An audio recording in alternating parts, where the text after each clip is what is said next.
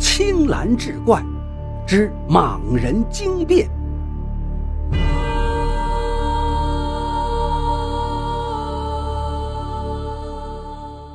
话说明崇祯年间，朝廷内忧外患，百姓流离失所，饱受苦难。就在这节骨眼上，朝廷忽然接到急报，前往陈州去查那莽人刺青案的名捕展云飞，也被莽人杀害了。数日之前，陈州接连发生了多起百姓离奇死亡案件。据陈州知府宋中庭报称。惨死的百姓，或在田间耕作，或在街上行走时，遭遇了莽人的袭击。这些莽人比成年男子略高，身体、面部都长满了恐怖的蟒蛇鳞片。他们速度奇快，见人便咬。死者伤口遍布全身，出血孔深约半指。展云飞带两名捕快去调查线索，一去不回。最后经百姓报案，方才找到了他们。等宋中庭到达时，那两名捕快已经惨死，展云飞也是奄奄一息。宋知府问他发生了何事，展云飞说他们也遭遇了莽人袭击。说到此，便断了气。宋知府一看他们的伤口，顿吃一惊，因为那个伤口和死去的百姓一样，都是半指深的齿痕。更让宋知府惊骇的是，死者的尸体上也都出现了诡异的刺青，那刺青呈汉字形状，细一看，竟是“冥王轻生”。虽然宋知府不准走漏消息，但纸里包不住火。这个事儿已经在陈州城以及附近的州府闹得是沸沸扬扬，清兵眼看就要攻进京城了。眼下最重要的就是军民齐心。陈州发生这样的事儿，无疑对整个局面产生了很大的负面影响。明王轻生这几个字的寓意再明显不过了。崇祯听后是震怒不已，不免也担心起来：难道世间真的出现了这种怪物，预示着我大明江山将亡吗？名捕燕十三是那展云飞的同门师兄，得知师弟遭此横祸，震惊之余也是无比痛心。他得到消息，当即向皇上请缨。燕十三一生办案无数，以沉着冷静闻名。这种案子他还是第一次接触，一接到圣旨就迅速赶往陈州。燕十三思量一番，决定先从民间了解一下情况。他来到大街上，发现这里行人稀少，而且个个表情怪异，像是笼罩在极度的恐惧中。当他向路人打听莽人之事时，路人无不是摇摇头，就迅速离开。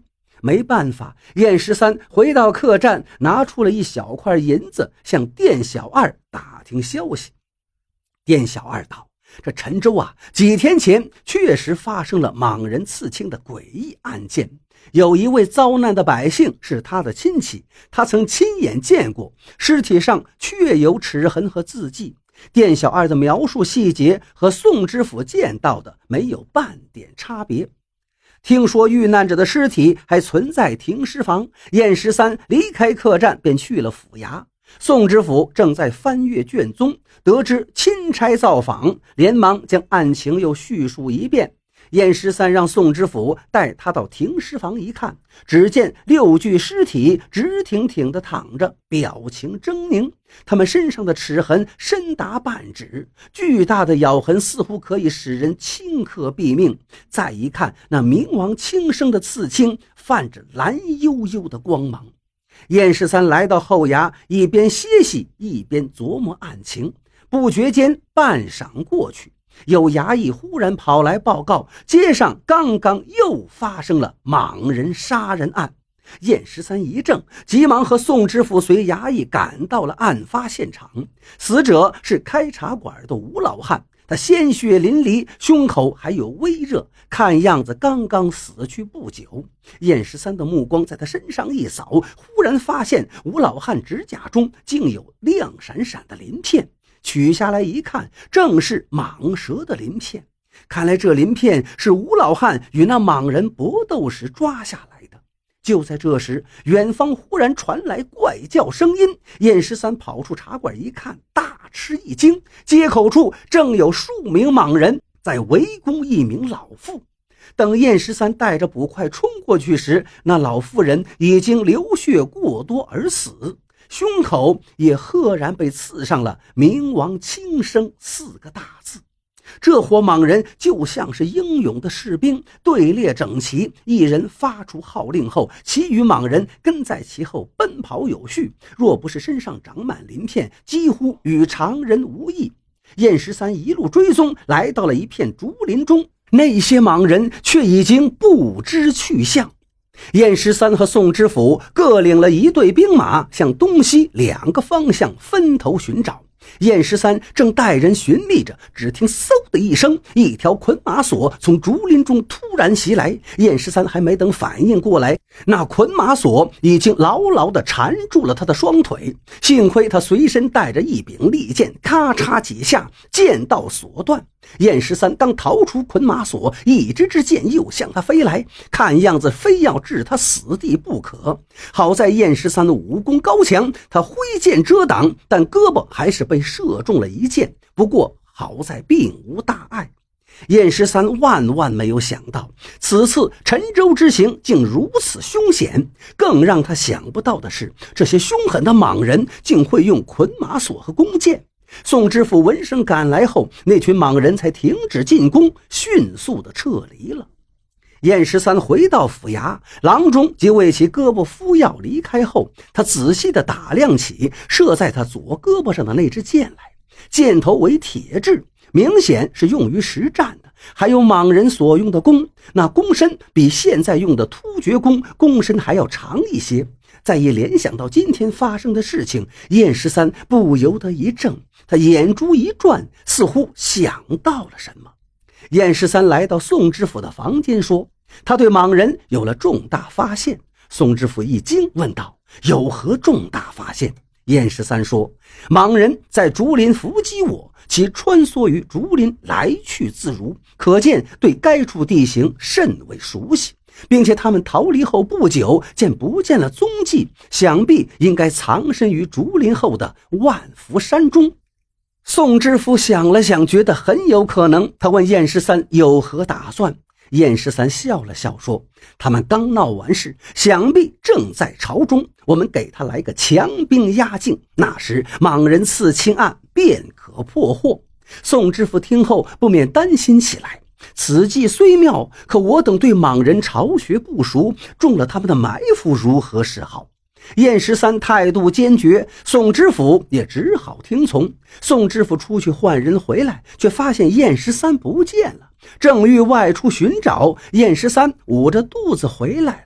宋知府问他哪儿不舒服，燕十三哼哼着说：“哎呀，不知怎么回事，刚才我腹痛难忍，只好出去方便一下。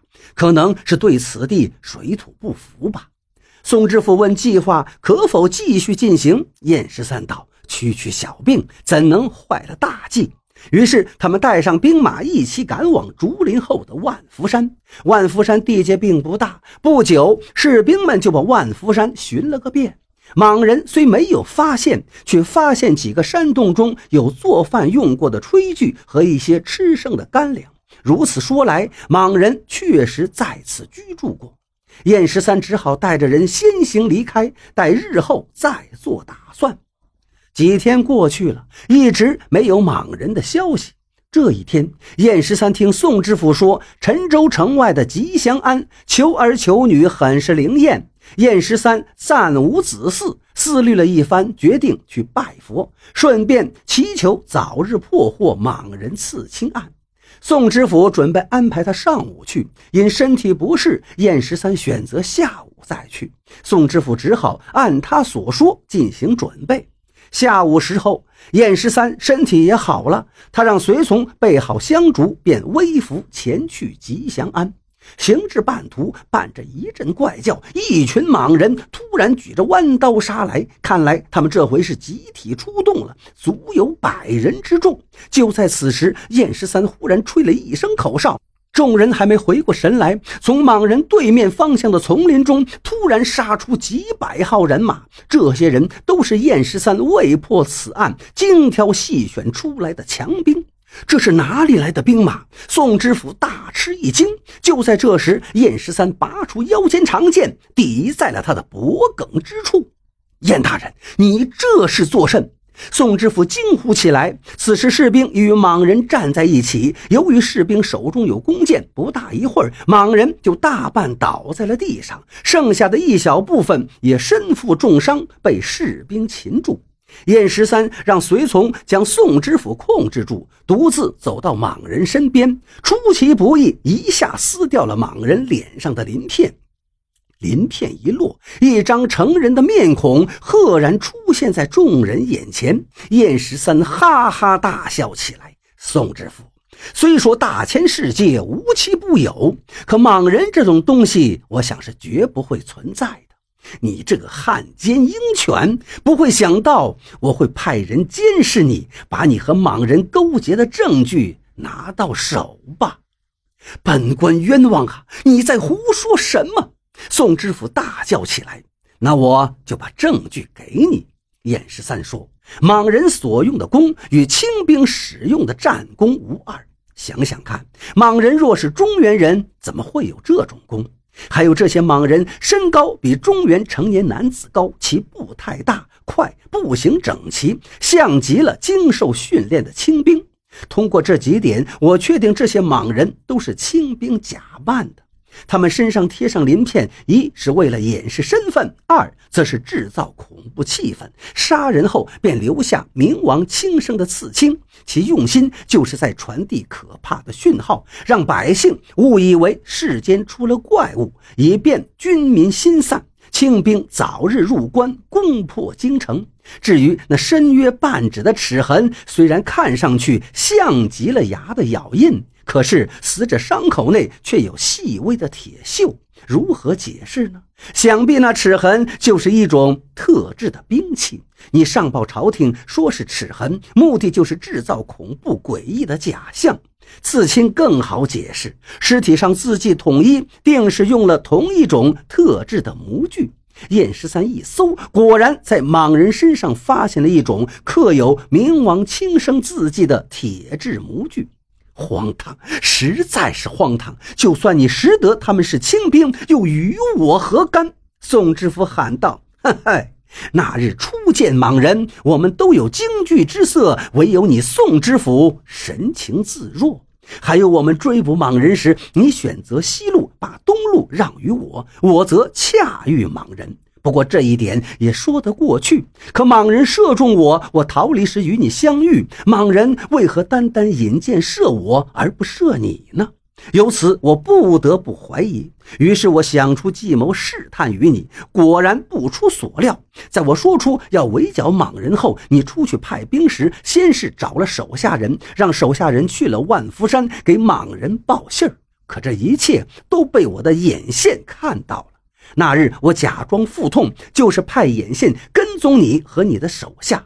你的手下去万福山不久，那些莽人便集体逃离了，我们才扑了个空。